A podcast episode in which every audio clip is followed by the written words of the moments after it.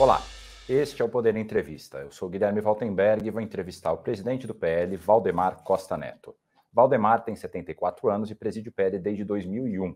Ele foi deputado federal por seis mandatos. Presidente, obrigado pela entrevista.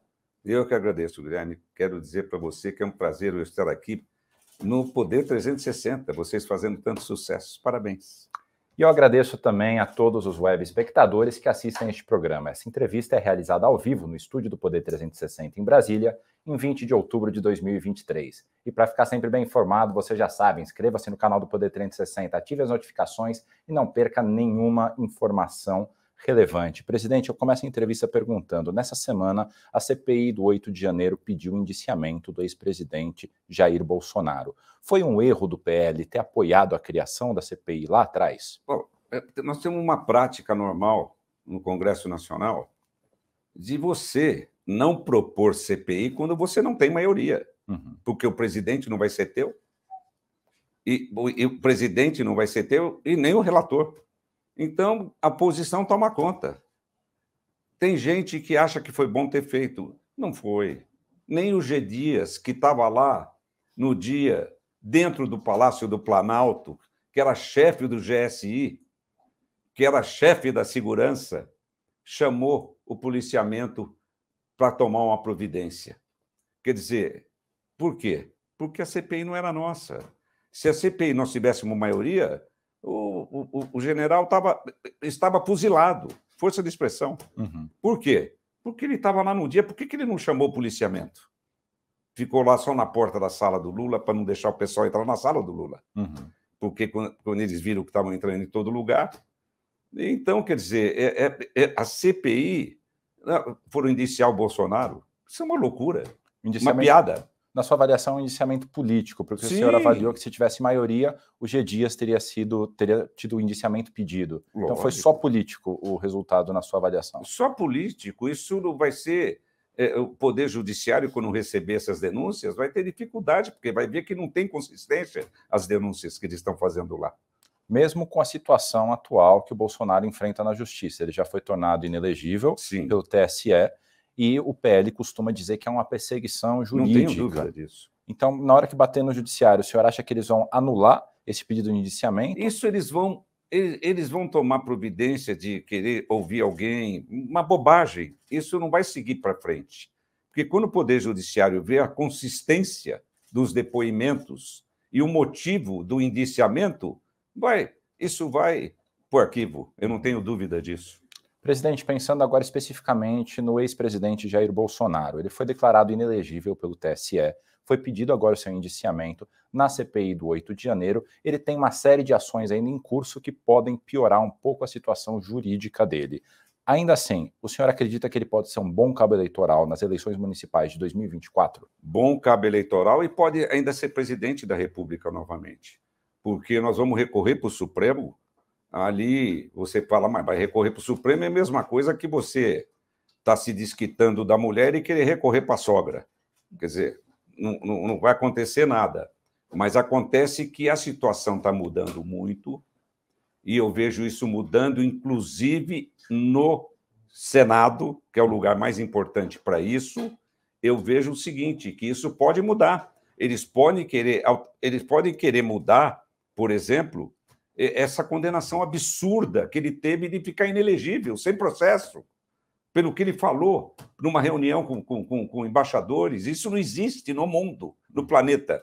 Então, nós sabemos que isso foi uma atitude fora da lei e que eu acredito que isso possa ter mudança mais para frente, daqui a dois anos. As coisas vão mudar. Você pode escrever uma coisa que eu vou dizer aqui agora, essas condenações que eles estão fazendo de 17 anos, um camarada para um coitado lá que é um bobo que foi lá quebrar, tem que tocar ele na cadeia. Mas 17 anos, tudo isso vai ser mudado. Pode, pode escrever o que eu estou falando. Mas vai ser mudado como? Como foi mudada a questão do Lula? Quem diria que o Lula ia ser candidato a presidente? Nós sabíamos que o Lula ia ser solto um dia, mas candidato a presidente, nem o Lula sabia, nem a Geice sabia, a Gleice, ninguém sabia e foi candidato a presidente e ganhou a eleição.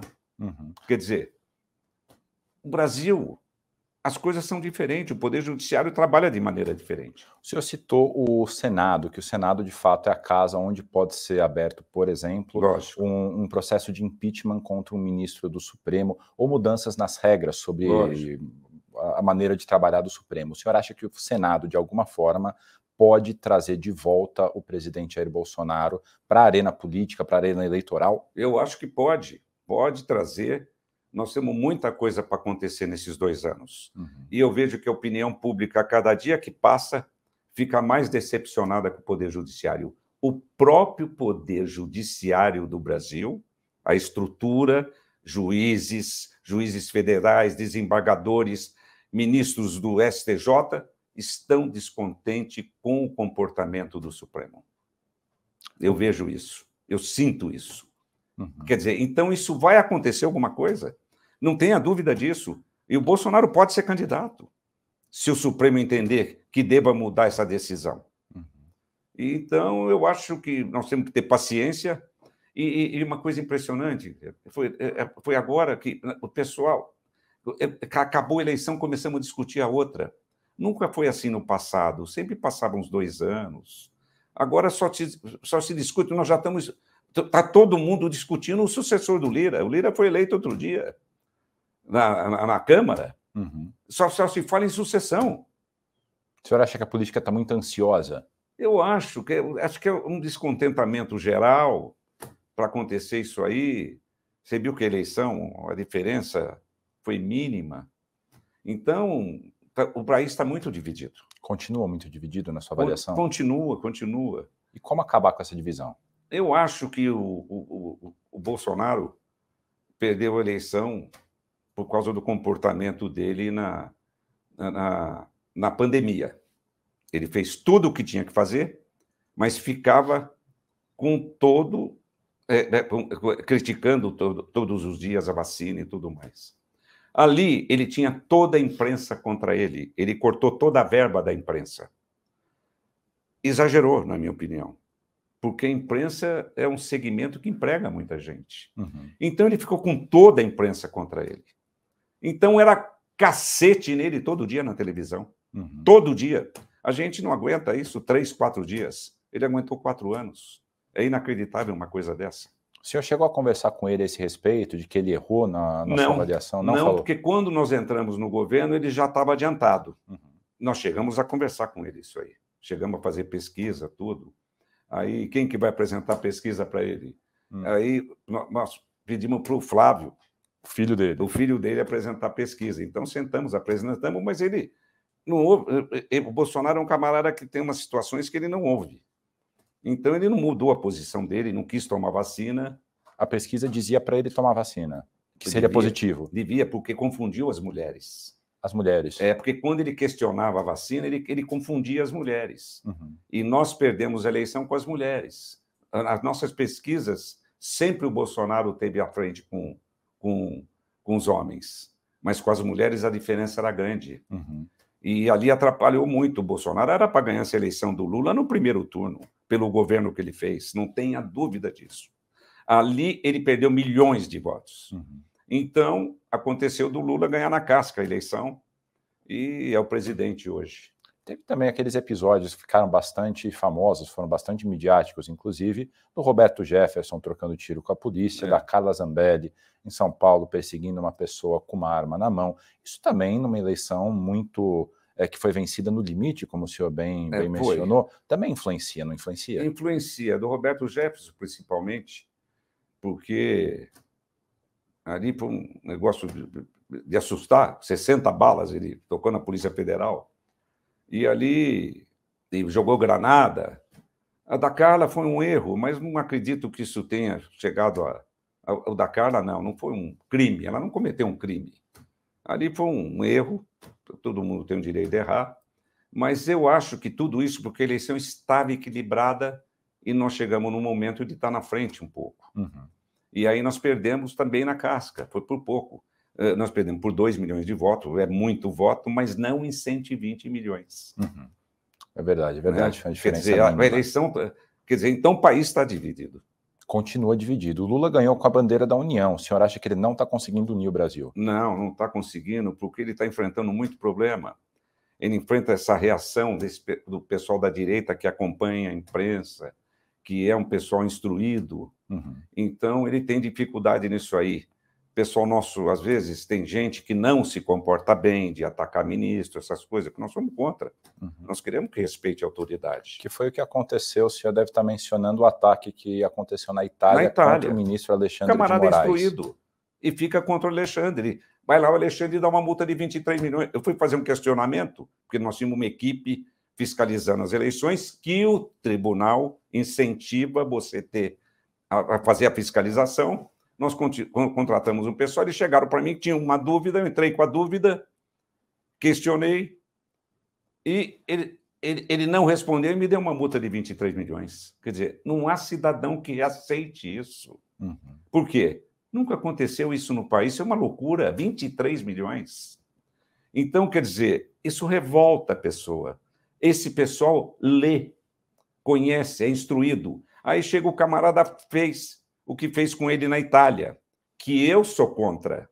Mas o camarada tem gente que perde, perde, eh, passa do limite, o camarada perde a razão. Uhum. E às vezes faz isso. E também ele exagerou, porque mandar a Polícia Federal na casa do camarada, que é um erro também, ele não podia ter feito isso, só porque ele é ministro.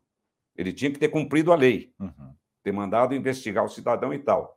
Mas é um erro que às vezes a pessoa comete e que está errado tem que respeitar a autoridade, eu sou contra o desrespeito à autoridade. Então tem que respeitar. Agora, como acontece isso com ele, ele tem que andar com um mundo de segurança. Por quê? Isso custa para o país. Por quê? Porque descontenta muita gente. Ele, ele, ele teve várias ações na eleição, proibir, na, nós pomos na televisão o encontro de 7 de setembro. Nunca houve um movimento daquele no país. Nunca o partido não gastou um centavo com aquilo. Todo mundo que financiava ajudava a pagar um ônibus e tal, o outro pagava por conta própria. Vieram para Brasília sem uma estrutura do partido. Nunca, eu estou aqui há 33 anos, 34 anos, eu nunca vi um movimento daquele aqui em Brasília. O senhor disse pelo tamanho, o senhor disse pelo quê? Pelo mundo que veio prestigiar o movimento do Bolsonaro e aí o que aconteceu? Eles proibiram da gente pôr na televisão. Uhum. Quer dizer, prejudicaram a gente na eleição. Então, quer dizer, nós tivemos todos esses problemas que nós temos que, que, que vão ser contornados com o tempo, você não tem a dúvida disso, porque isso na, no Poder Judiciário você não pode errar. Uhum. Por exemplo, esse pessoal do, do, do 8 de janeiro, que foi preso, que prenderam gente lá que não tinha nada a ver. E aí estão sendo julgados no Supremo? Não pode. Eles tinham que ser julgados na primeira instância por um juiz. Quer dizer, o juiz que vê isso não apoia. Vê que eles estão cometendo enganos. E Mesmo isso revolta. do judiciário, senhora avalia. Ah, mas não tenha dúvida. Por exemplo, a prisão do Ibanês, a prisão do Ibanês, o afastamento do Ibanês.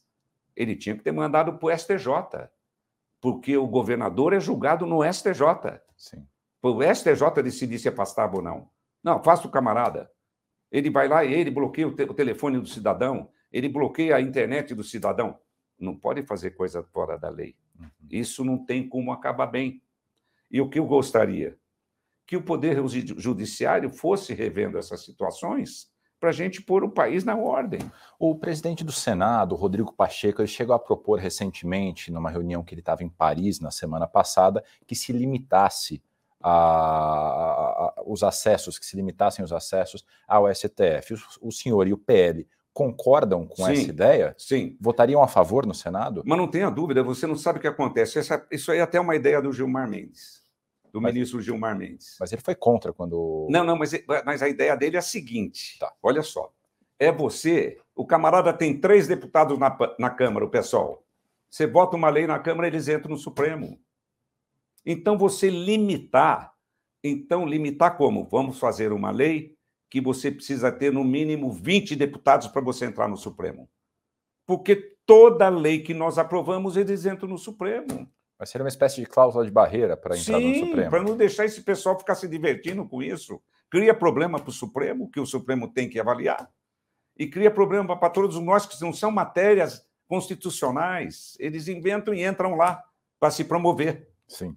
E isso tem que acabar. Eu estou vendo que o, que o Rodrigo Pacheco ele está mudando a opinião dele. Ele está sentindo isso, que ele tem que tomar uma providência para alterar. Eu acho que nós vamos ter grandes alterações aí e nós podemos esperar. O Rodrigo é um camarada do bem, um camarada decente e um camarada preparado. Ele está enxergando isso. Nós temos que fazer um ajuste. Não é para passar por cima do judiciário jamais. Nós temos que preservar o nosso judiciário. Mas nós não podemos deixar eles interferirem em questões municipais, de prefeito, bobagem. Até dos. Outro dia o ministro Alexandre entrou num, numa questão lá de prender o cidadão na rua, aquele pessoal do, do crack lá em São Paulo, Sim. que tem que levantar as coisas que eles têm. Eles, ele, o, o, Nunes, em São Paulo, eh, alugou os hotéis do centro, que ninguém quer ficar mais nos hotéis, para pôr aquela gente. Eles não querem dormir lá. Eles querem ficar na rua, porque não são normais. Aliás, nós temos um deputado nosso estudando de São Paulo de apresentar um projeto de lei para esse pessoal que fica na rua com, com droga de ser preso. Não tem outra solução. Não adianta você querer ajustar porque eles querem ficar na rua, porque eles têm que pedir dinheiro para comprar droga, uhum. ficar extorquindo os outros, ameaçando os outros. Então, eles só têm uma solução: prisão. Então, solução... Prende até sarar. Sarou, você sai. Uhum. Com controle psicológico e tudo mais. Só tem essa solução, não tem outra. Então a solução para a Cracolândia para o senhor é prender, o, prender os, todo mundo. Os viciados. Prender todo mundo, porque onde eles ficam, acaba com a vida do camarada. O camarada demorou a vida inteira para ter uma propriedade, para ter um comércio. Eles ficaram lá na frente, acabaram, não vale mais nada. Uhum. Quer dizer, onde eles ficam, eles acabam com a vida do, do bairro. Então, só vejo uma solução: prisão. Uhum. O senhor citou o Ricardo Nunes, que é o atual prefeito de São Isso. Paulo, né, com essa medida que ele ofereceu Isso. dos hotéis. O PL está tentando, está negociando com o Ricardo Nunes apoiar a sua candidatura à reeleição. O que, que falta para o PL anunciar esse apoio? Quem vai decidir isso é o presidente Bolsonaro, porque ele é o dono dos votos, ele tem voto. E o que, que nós precisamos acertar de, de fazer um ajuste, que ninguém da extrema-direita entre nisso. Por quê? Porque São Paulo é uma cidade de centro. Uhum. E a gente já viu o que aconteceu. Bolsonaro ganhou a eleição no estado de São Paulo. O Tarcísio acompanhou os votos do Bolsonaro, ganhou também. Mar Marcos, o, Marcos, o Marcos Pontes, o astronauta, ganhou também. Todos ganharam a eleição no estado, mas todos perderam na capital. Uhum. Quer dizer, a capital mostrou que é um, que, que hoje está de esquerda. Por quê? Nós temos 13 milhões e meio de habitantes em São Paulo, é muita gente. Uhum. Camarada vai trabalhar, ficar duas horas para chegar no, no, emprego, três horas para chegar no emprego, para ir, para voltar. É um sacrifício danado. Então, ele, ele é contra, ele está contra o sistema. Uhum. Então, nós temos que tomar cuidado em São Paulo, porque se São Paulo cair na mão dos, do Boulos, nós estamos perdidos. Eles vão pôr fogo em São Paulo que, que significa por fogo? Por fogo. Eles, eles, eles, quatro, cinco, fazem um carnaval no Brasil, invadiam propriedade. Imagina o que eles vão fazer com, com um orçamento na mão. Uhum. Eu não tenho dúvida que o Boulos, que vai ter o apoio do Lula, ele passou a eleição, ele dá uma banana para o PT, dá uma banana para o PT, e vai ser candidato a presidente na próxima eleição contra o Lula. Com a estrutura de São Paulo. Nunca tiveram isso na vida.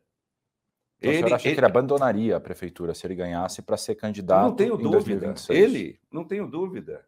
Ele, e depois não é com a estrutura que São Paulo tem. Uhum. Então, nós temos que tomar cuidado para não deixar essa gente chegar no poder. Uhum.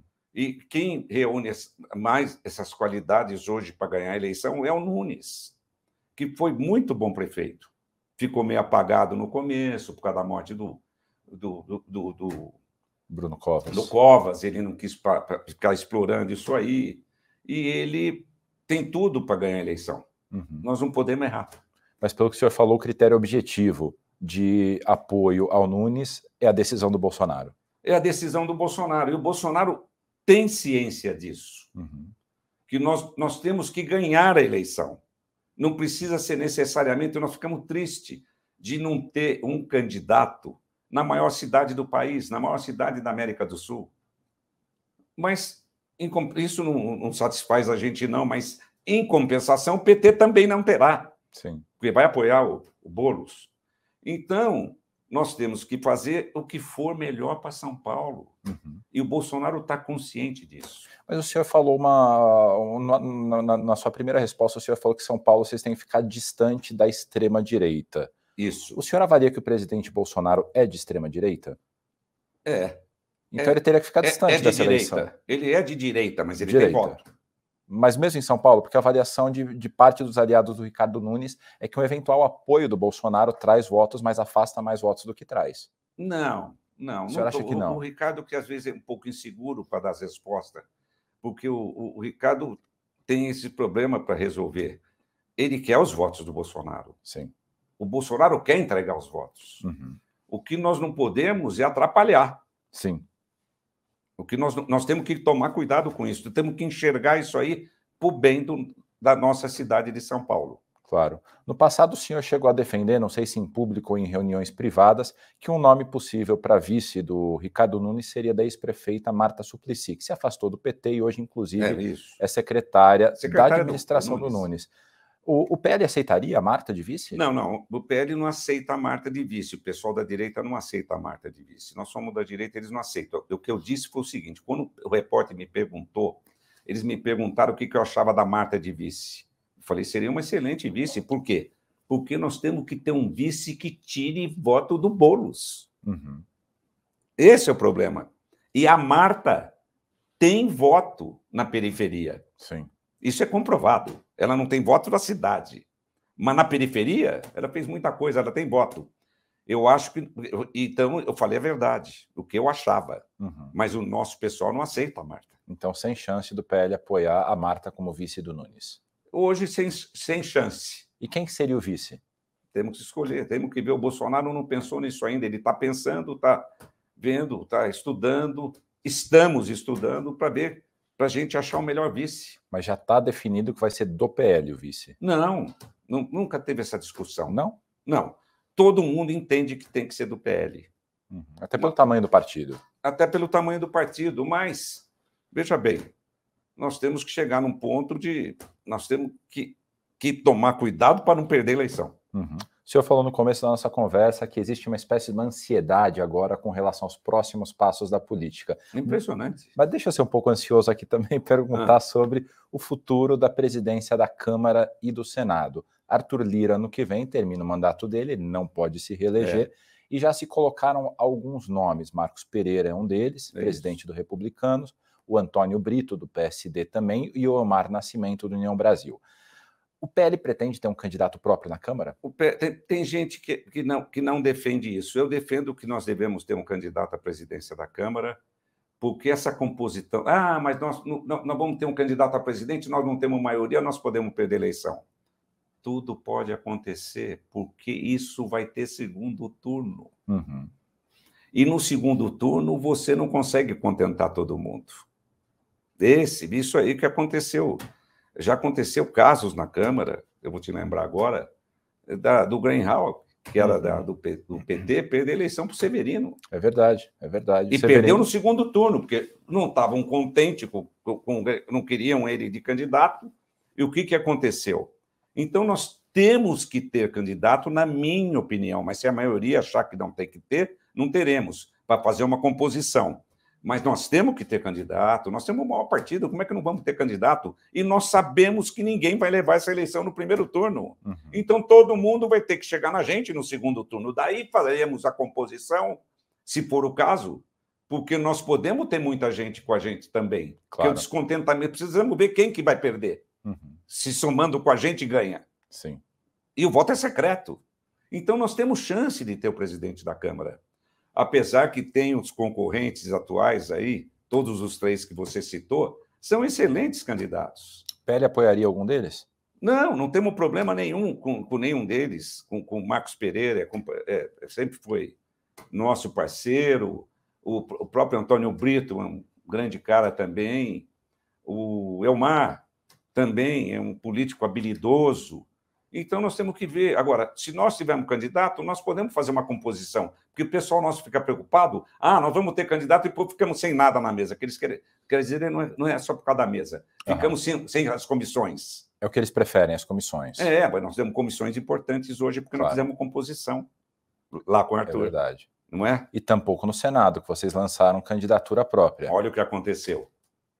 Ficamos sem nada. E pretendem ter candidato de novo? Não. Para o Senado, não. Estamos estudando para não ter. Apesar tá. que o PL deve crescer, nós temos 12 senadores, nós devemos receber nesse período agora aí mais uns 5, 6 senadores. O Isalci é um deles, né? O Isalci, nós estamos trabalhando para trazer o Isalci. O Isalci é um excelente senador. E nós queremos trazer ele para nós. E aí nós faríamos aí uns 18 para ter maioria. Para ter maioria de, de, de, de bancada, não maioria. A maioria é da oposição. Então, nós temos que fazer esses ajustes, mas não temos mais intenções de lançar candidato. Uhum. Então, nós vamos ver o que é melhor para nós. Sim, então no Senado vocês devem apoiar alguém, aí seja o Alcolumbre, seja algum outro candidato? O Alcolumbre, o Alcolumbre é um forte candidato. Uhum. Ninguém pode duvidar disso. O Alcolumbre trabalha 24 horas por dia. Uhum. É impressionante. Ele às vezes eu preciso de uma informação, eu ligo para o Columbre. Ah, é? é? é? Ele tem essas informações de cabeça. É, porque o nosso pessoal, muito dos nossos senadores são novos, né? Uhum. Nós elegemos uma bancada agora mais forte, né? É mais nós, jovem, né? É, porque nós tínhamos só quatro senadores, agora que nós elegemos 14 senadores. Nós tivemos dois problemas, dois senadores saíram porque tinham problemas locais, uhum. e então nós ficamos com 12, mas tem, tem seis senadores querendo entrar no partido e nós estamos estudando isso com calma com o Bolsonaro, porque eles querem o apoio do Bolsonaro daqui a três anos. Entendi, entendi. O senhor pode citar o nome deles? Acho que não. Não? Não devo, né? bom, então a gente sabe que, bom... Não, não devo, porque se eu cito, o Kassab já vai atrair o pessoal. é, presidente, o senhor está na vida política há muito tempo e eu queria te pedir uma comparação. O senhor apoiou o governo Lula em 2003. O senhor já era presidente era do partido e o seu partido apoiou o governo. Qual é a diferença do governo Lula de 2003 para o governo Lula de 2023? Veja bem, não é comparação com o Alckmin, que eu gosto do Alckmin. Uhum. Nós tínhamos o vice-presidente, que era o Zé Alencar, e que era de direita, uhum. e que foi vice do Lula. Sim. E que muita gente disse que naquela, naquela eleição o, o, o, o Zé Alencar foi é que deu eleição para o Lula, porque deu segurança para os empresários. O pessoal tinha medo do Lula, do Lula por fogo no país. E aí o Zé Alencar, que era de direita, foi o vice do Lula e nós participamos do governo. Uhum. E o Zé Alencar sempre foi muito decente com a gente e com o governo também, ajudou muito. Então, quer dizer, nós temos alguma experiência de, porque nós conhecemos o PT. Eles têm uma dificuldade hoje, porque é, é, essa prisão do Lula é, 500 é dias é muito dia, é muito tempo. Isso mexe com a cabeça das, da pessoa. O Lula todo mundo sabe que é inteligente. Uhum. Mas hoje eles têm uma dificuldade grande. Eles, é, é, é, é, ninguém quer esquerda. Muita gente votou no Lula por rejeição ao Bolsonaro. Olha que Sim. interessante. E teve gente que votou no Bolsonaro também por rejeição ao Lula. Sim. Mas aqui foi muito maior. Não tenha dúvida disso. Muita gente, por causa da pandemia, votou no Lula porque ficou triste com o Bolsonaro. Uhum. Então, isso aí, quer dizer, ele não tinha os votos para ganhar a eleição. Ganhou por causa do, do nosso erro, do nosso comportamento. Agora, o Lula é inteligente, ele pretende fazer um bom governo, só que eles têm dificuldade, 38 ministérios. É muita coisa. E eles Isso tendo... custa uma fortuna, então eles estão com déficit. Nós entramos, entregamos o país com superávit, nós temos uma prova. Uhum. Porque três anos atrás, todo mundo queria matar o Paulo Guedes, força de expressão.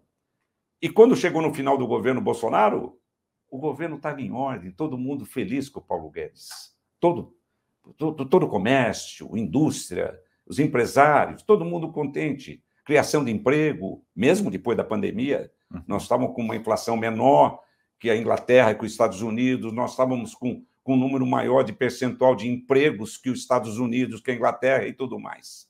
Eram números verdadeiros. Entregamos o país em ordem. Agora, eles vão lá, fazem 38 ministérios. Isso é um custo bárbaro. Estão com déficit. Sim. Déficit. O Bolsonaro tinha superávit, superávit, superávit. E conseguia ajudar os municípios. Uhum. Na pandemia, o que o Bolsonaro fez foi uma loucura. Ele mandou dinheiro para todos os 5.568 municípios do Brasil, para todos os estados brasileiros. E sem promoção, porque ele não tinha imprensa do lado dele. Uhum. Ele foi brigar com toda a imprensa, cortar tudo. Ele, ali, ali um erro também, porque ele, ele, exagerou. Então, quer dizer, ele, o pessoal não, tinha, não teve conhecimento do que o Bolsonaro fez. Mas, com tudo isso, ele, ele deu estrutura para todas as prefeituras poderem enfrentar a pandemia.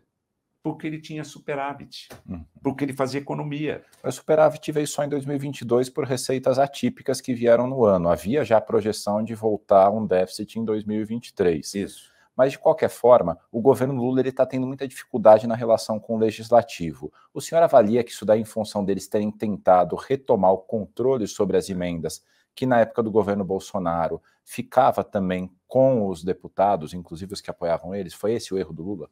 Eu acho que sim. E quero te dizer uma coisa: o Bolsonaro optou por dar, por dar emendas para o deputado levar para o município uhum. e não dar o cargo. Cargo não só punha gente dele no governo, gente decente, que ele tinha informação. Muitos militares também, né? É, e gente, e, e, e dava responsabilidade. Você é o dono do ministério, você vai nomear. Eu tenho o poder de veto se for nomear alguém que, que a gente não goste, mas a responsabilidade é tua. Uhum. Então você ligava, por exemplo, a gente ficou acostumado a vida inteira. Eu preciso de um negócio, uh, preciso liberar um empréstimo que, que para ir para o Senado, para a prefeitura, que está em tal área do, do, do Ministério da Fazenda. Uhum. Aí eu perguntava, quem nomeou o cidadão? Era tudo Paulo Guedes. Tá. Tudo gente que a gente não conhecia. Porque quando, toda a nomeação agora é política. Sim. Então você vai atrás do político que nomeou. Então, e agora, é, essa opção do Bolsonaro favoreceu muito os municípios. Muito, muito, muito, muito. Pode ser consultar qualquer prefeito agora, estão descontentes porque não tem verba. Uhum. Eles preferem emendas. Então você tem que ter condição para fazer isso. E o Bolsonaro fez, acertou.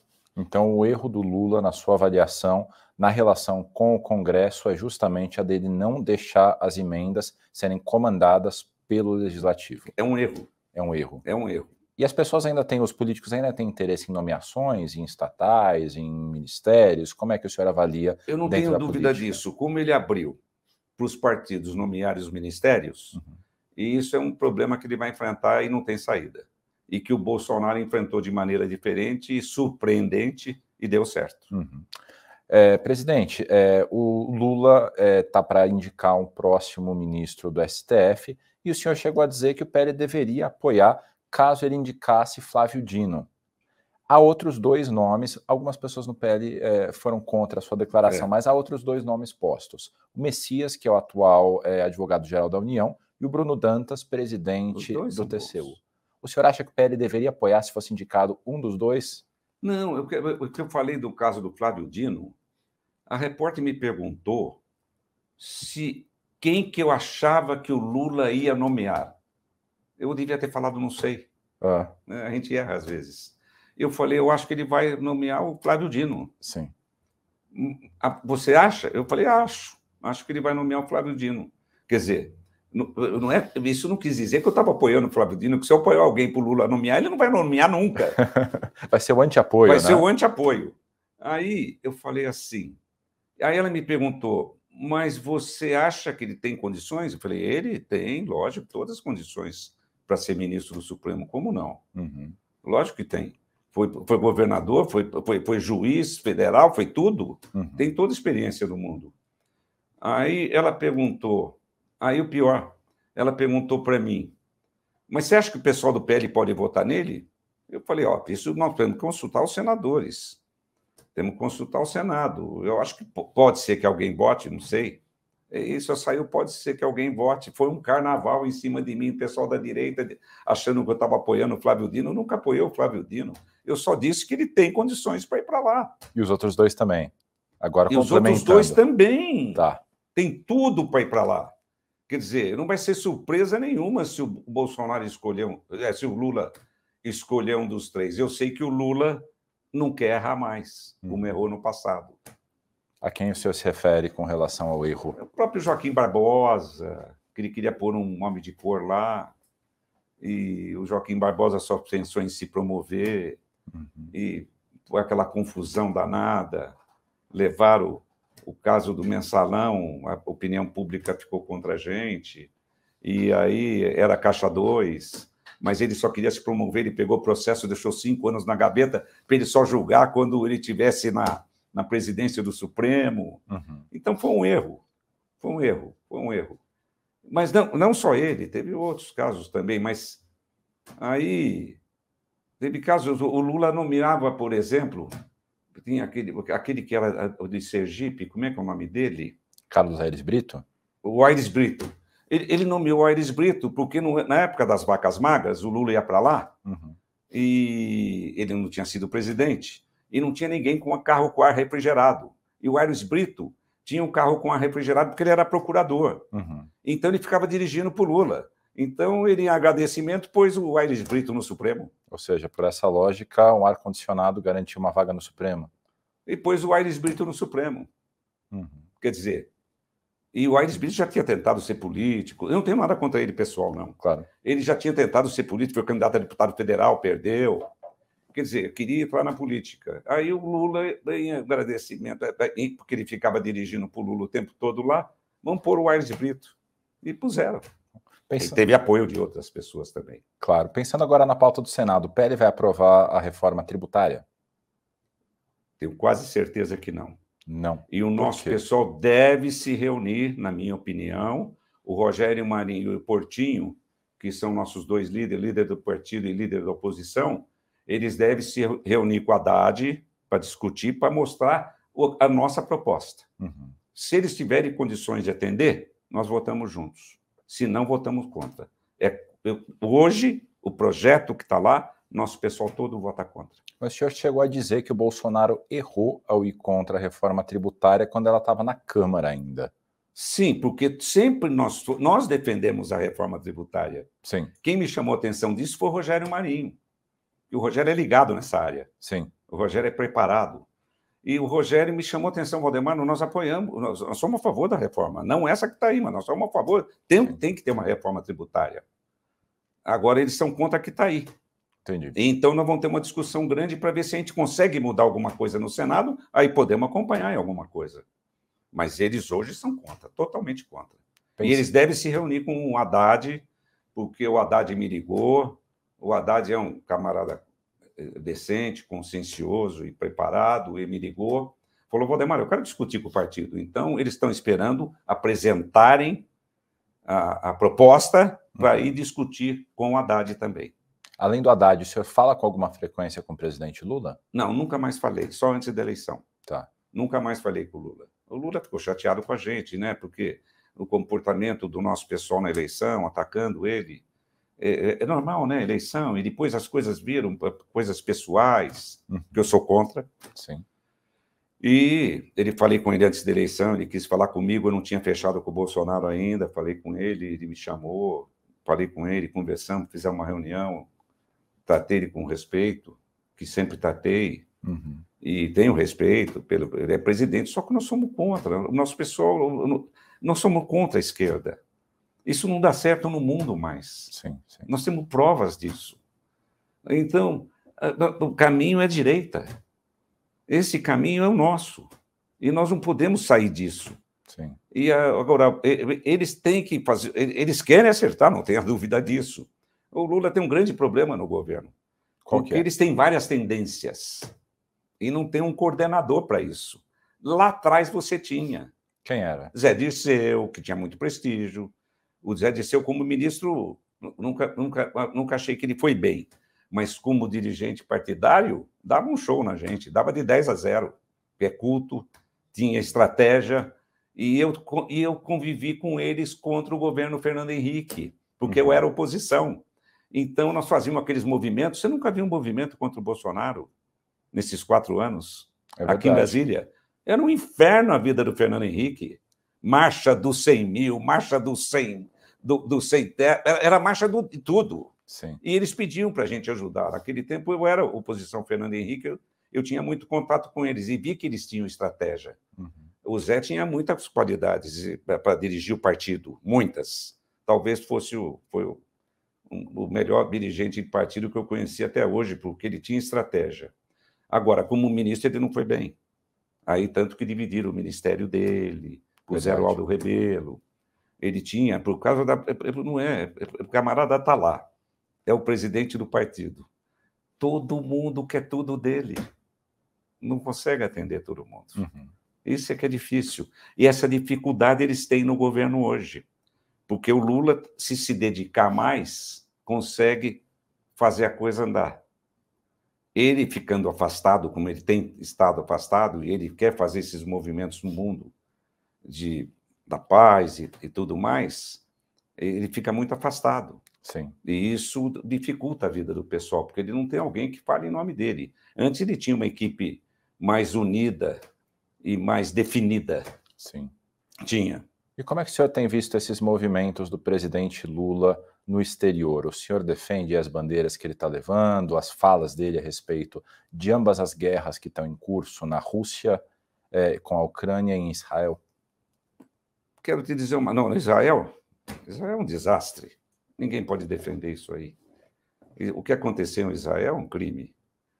Esse, esse pessoal. Isso não é gente para matar criança. O senhor se refere ao Hamas? Ao Hamas. Isso é um, uma loucura. Às vezes você vê gente do PT defendendo esse pessoal. Isso, esse pessoal é para ser trucidado. O embaixador de Israel, nessa semana, o Daniel Zonshine, nesse mesmo estúdio, ele criticou bastante o PT pela carta, pelo documento oficial deles, onde eles dizem que Israel estaria cometendo um uhum. genocídio em Gaza. O senhor concorda com essa opinião, que há uma simetria entre as ações de Israel e do Hamas? Não, não, é difícil lá. Eles eu acho que eles, nós vamos morrer e não vamos ver eles, eles com entendimento. Mas eles não podiam ter feito, o Hamas não podia ter feito o que fizeram lá. Uhum. Matar criança, matar mulheres, abusaram de mulheres, fizeram o diabo. Israel tem que reagir. Uhum. E a forma de reagir é difícil. Onde está esse pessoal? Está lá infiltrado lá na faixa de Gaza. E você ataca a faixa de Gaza, vai pegar civil é um problema. Agora, eles não podem ficar parados, uhum. porque isso aí, essa, esse ataque nunca, jamais foi esperado, porque Israel sempre teve uma defesa muito forte. Sim. E que tem que ter. Porque esse pessoal do Hamas, esse pessoal não. Isso não dá certo em nenhum lugar do mundo. Uhum. É, é, esse pessoal que tem esse segmento, que segue essa, esse tipo de, de religião e tudo mais, você veja bem, o Gaddafi. Era um problema o Gaddafi ajudava até terrorismo no mundo. Depois que o Riga mandou meter fogo nele lá, sem mais, sem menos, mandou um, dois Phantom para lá pra, e, e, e, e, meter um fogo lá na, na, na casa do presidente da, do Gaddafi, ele sossegou. Ele não estava lá na casa. Aí, o Gaddafi, você vê, mataram ele na rua.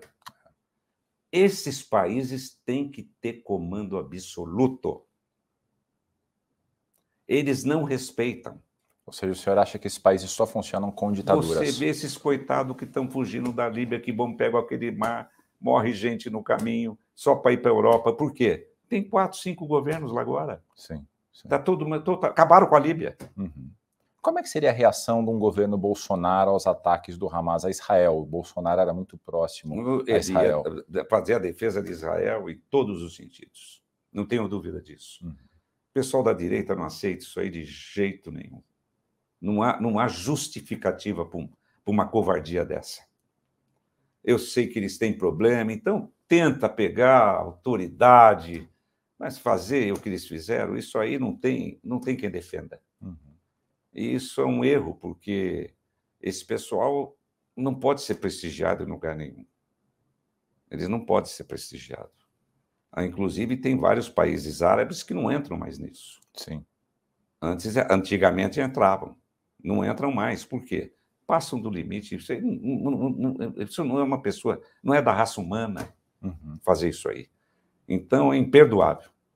Presidente, eu queria voltar para a pauta do Congresso. O governo tem como principal, uh, principais pautas agora nos próximos meses a tributação de fundos exclusivos uhum. e offshores. É uma das apostas que o governo tem para aumentar a arrecadação uhum. e, consequentemente, tentar zerar o déficit fiscal.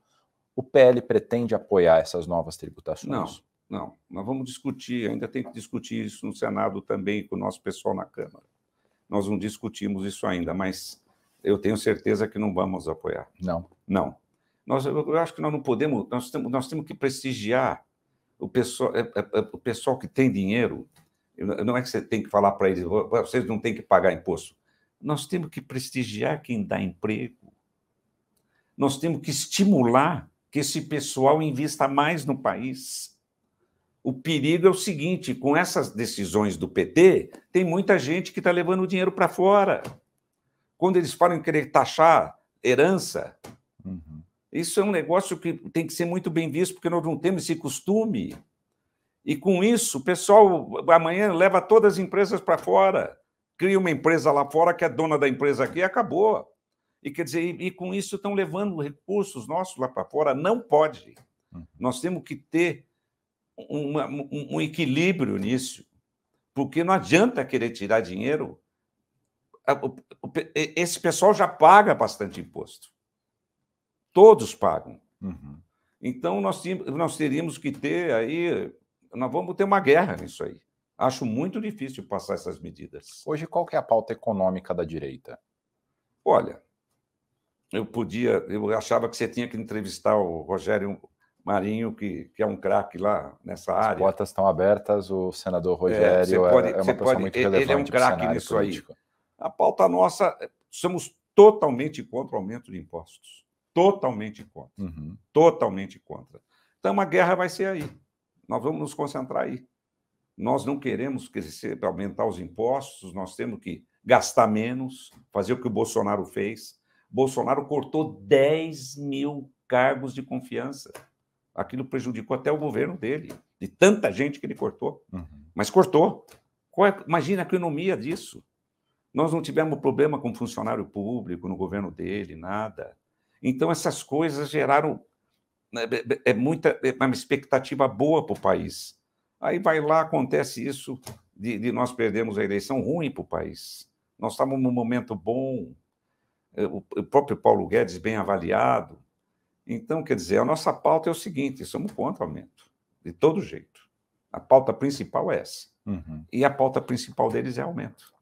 Eles até agora não mandaram é, pautas, não mandaram projetos de revisão de gastos, né? Não, não faz economia. Uhum. Cria um ministério, o ministério custa uma fortuna. E é todo mundo usando o jato para lá, para cá, é tudo custo. Você vai aumentando o custo, é uma bola de neve. Sim. Sim. Presidente, a, a entrevista está chegando ao fim, mas dá tempo de a gente tratar de um último tema rapidamente. Se Bolsonaro não for candidato em 2026, quem que o senhor defende que seja o candidato da direita? Eu quero te dizer uma coisa. Eu, na minha opinião, Bolsonaro vai ser candidato ainda. Eu não tenho dessa virada no Senado que o senhor citou, né? Muita coisa. E no, no próprio Poder Judiciário. Uhum. É como eu te falei do caso dos 17. Não vão ficar 17 anos. Isso vai cair uhum. de um jeito ou de outro. É um exagero. O que, que eu quero te dizer?